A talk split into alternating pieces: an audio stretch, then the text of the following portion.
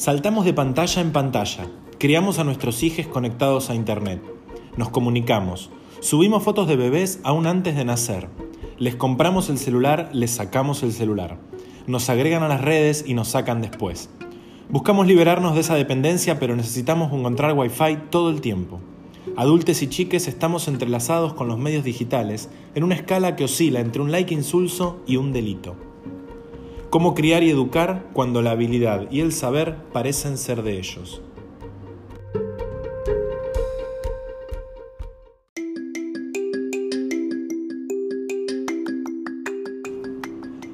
Esto es ¿Cómo lo hiciste? Reflexiones sobre la crianza en la era digital.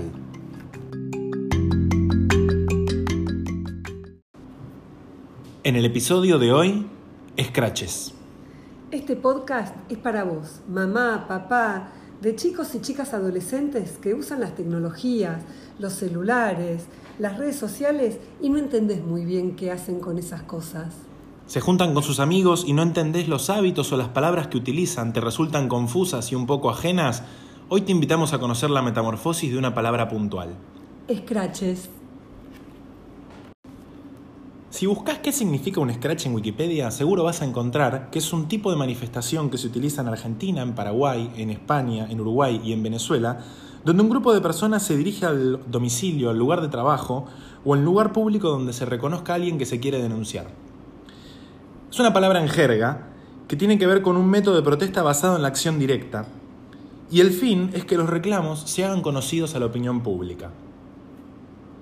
La palabra nació en su uso político en 1995 y fue en Argentina, donde la agrupación de derechos humanos Hijos quiso denunciar la impunidad de los genocidas del proceso liberados por el indulto concedido a Carlos Menem. Pero cuando esta palabra scratches pasó de ser de una denuncia y de un ícono de los represores a ser la palabra emblema de las mujeres cuando denuncian a varones que abusaron, acosaron o fueron violentos con ellas. Georgina Stico, que es especialista en esta temática, nos ofrece su punto de vista sobre el cambio de uso en el término y lo que significa para las nuevas generaciones. Creo que em, para entender el término scratch y cómo hoy se está utilizando, también tenemos que salirnos un poco de nuestro análisis generacional, ¿no? Donde em, los, que somos más, los que somos adultos lo, asociamos justamente a la actividad que hacía en un momento donde no había justicia para, para acusar a los represores, cuando sentíamos que la justicia no había, no había hecho lo necesario para marcarlos. Em, pero las nuevas generaciones no tienen solamente ese uso que, se hace históricamente en la Argentina, sino que también ellos están en un contexto donde la palabra scratch o el uso del scratch, sin utilizarla como tal, eh, se usa a nivel mundial para justamente eh, denunciar los casos, sobre todo de acoso, que em, no encuentran otra salida, que no tienen una vía dentro de la justicia. Eh, el MeToo creo que fue el gran ejemplo de eso a nivel online eh, el ni una menos, de alguna manera, no como scratch es particular hacia una persona, pero sí como, como, como espacio de, las redes sociales para decir, bueno, esto fue lo que a mí me pasó. Eh, y creo que hay que entenderlo también desde ese lugar, donde uno lo que está haciendo es eh, expresando quizás esta sensación que existe de, falta de herramientas, de falta de ayuda, de falta de soporte, y donde parece que en el único espacio donde eso existe termina siendo las redes sociales, donde en cuanto vos contas algo, inmediatamente hay otros tantos y tantas que te van a apoyar o, van, a, van a hacer lo posible para, para que te sientas acompañado. Ahora, ¿Sabemos de qué estamos hablando concretamente cuando hablamos de Scratch? ¿Vimos alguna vez uno en las redes o compartimos con nuestros hijos y nuestras hijas la lectura o entender de qué se trata realmente? ¿Sabías, Hernán, que en los colegios secundarios, en la mayoría, hay sitios, hay perfiles en las redes sociales que se llaman No es No para que las chicas puedan denunciar ahí, a veces anónimamente y a veces con nombre y apellido, lo que les ha sucedido? Vamos a escuchar en la voz de Julia la lectura de uno de esos casos, un adolescente de 16 años que decidió hacer pública su denuncia. Todo se empezó a poner extraño cuando me di cuenta que no estábamos yendo a tomar el subte. Le pregunté. Me dijo, vamos para mi casa. Sentí tanta presión de su parte que accedí a subir a su departamento. Traté de cortarle el mambo, pero mucho no pude. En el ascensor se me tiró encima y me besó. Ya en el sillón de su living me volvió a besar y bueno, yo se lo seguí. Todo se tornó más sexual. Le dije que estaba menstruando para no tener relaciones sexuales y para que él no se enoje, le practiqué sexo oral. Al principio estuvo todo bien, pero después se fue tornando un toque agresivo y llegó no solo a ahogarme, sino que también me pegó en la cara, cosa que nunca habíamos hablado y que tampoco me gusta. Cuando él acabó, decidí ir al baño a lavarme la boca, ya que para mí esto fue incómodo e intenso. Me acompañó al subte y nos despedimos. Escuchar el scratch nos impacta. La voz de la chica nos permite entender la crudeza de la situación que le tocó vivir.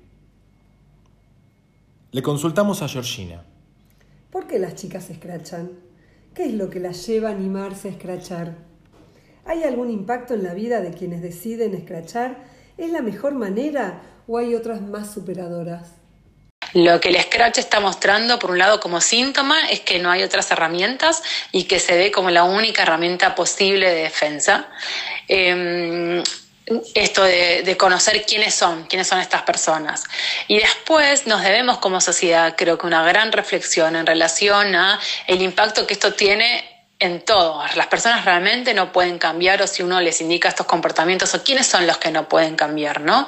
Eh, ¿Qué actitudes son las que no se pueden modificar? Entonces, en torno de eso, ver si, quizás es el scratch o no la mejor forma, pero esa discusión todavía no la, hemos tenido porque tampoco también previamente no se solucionó otros canales de denuncia. Esta situación genera cambios en los grupos sociales, impacta en la vida diaria del varón escrachado. ¿Y el varón cómo puede reconstruirse a partir de un escrache? ¿Es un proceso que le resulta fácil o le demanda tiempo y esfuerzo? ¿Tiene algo que ver el machismo dominante en la sociedad con todo esto? Sí, y yo hago otra pregunta. ¿Hay posibilidad, le estamos dando posibilidad a estos varones adolescentes de reconstruirse y de repensarse como hombres en esta sociedad? Escuchemos a Milena, que nos va a dar su opinión al respecto. Eh, bueno, respecto de si para el varón escrachado hay posibilidad de reconstruir una nueva forma de ser, eh, claro que sí, eh, yo creo que las personas pueden cambiar, lo cual no quiere decir que sea fácil. tenemos incorporadas un montón de, de, nociones atravesadas por el género, desde antes de nacer nos van enseñando cómo tenemos que ser como varones y como mujeres, además dándonos solamente estas dos opciones. y bueno, el, el varón en tanto posición dominante, en, nuestra sociedad actual tiene que hacer un doble esfuerzo en sentido de, eh, de construirse con lo difícil que puede llegar a ser reconocer los propios privilegios, reconocerse victimario en algunas situaciones y realmente hacer un trabajo para cambiarlo.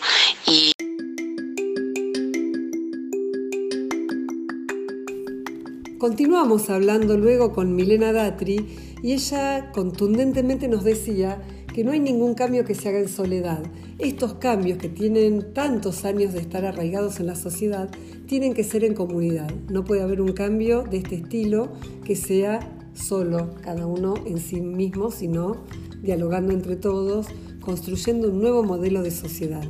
Ahora bien, ¿estamos construyendo un nuevo modelo de sociedad o estos modelos de scratches de algún modo vuelven a una conducta punitiva, a una conducta inquisidora, en donde sale lo peor de nuestra sociedad. No estamos dando la posibilidad a los jóvenes escrachados de que puedan reflexionar, de que puedan construir otro tipo de habilidades, sino que solamente los estamos castigando.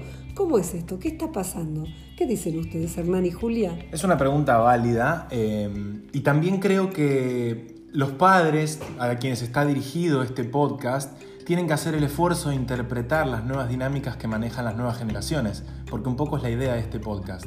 Y si los chicos y las chicas tienen eh, nuevas formas de manifestarse, como los scratches, los padres, tienen los padres y las madres tienen que hacer el esfuerzo de interpretar y de entender para poder sentarse con sus hijos y lograr dilucidar qué está bien y qué está mal de todo esto. Sí, interpretar sí, pero creo que es muy importante hacerlos entrar en contradicción permanente. La contradicción es lo que quizá nos lleva a una conducta superadora. Hacerlos entrar, por ejemplo, en contradicción, que si una mujer escracha a un varón, quizá es una conducta muy, eh, muy agresiva, muy autoritaria. Entonces, ¿qué estará sucediendo en las escuelas? Julia, vos tenías algo que contarnos.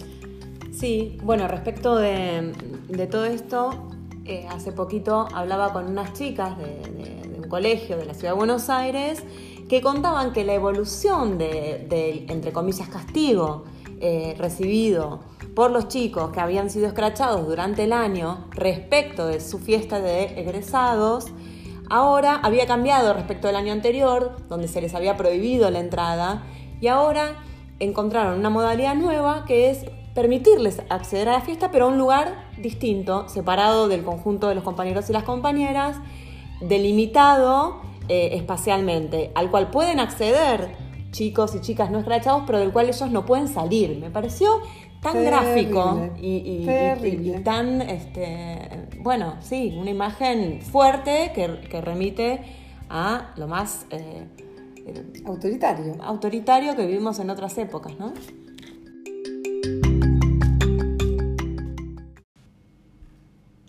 Bueno, ¿y qué piensan los chicos? ¿Qué, ¿Qué, les pasa a ellos? ¿Qué viven? Hablamos con Ayelén y con Mateo, que nos cuentan sus experiencias relacionadas a los scratches y la vida del escrachado parece bien que cuenten, eh, pero no sé, a veces siento que cuando leo algo de eso, eh, noto ciertas eh, contradicciones en los scratches y no sé, ahí yo, yo creo que hay cosas que se pueden quizás exagerar o cosas que se pueden sacar muy fácil de contexto y que bueno se nota en estas discrepancias. Sí, me, sí, me parece bien. Eh, definitivamente cambia un grupo que haya un scratch eh, porque mm, cambia la, la relación que, que, tiene el escrachado con la persona que escracha, eh, con las personas que están en el grupo. todo de repente se relaciona a eso y y son cosas que, pueden llegar a, a causar que un grupo se separe.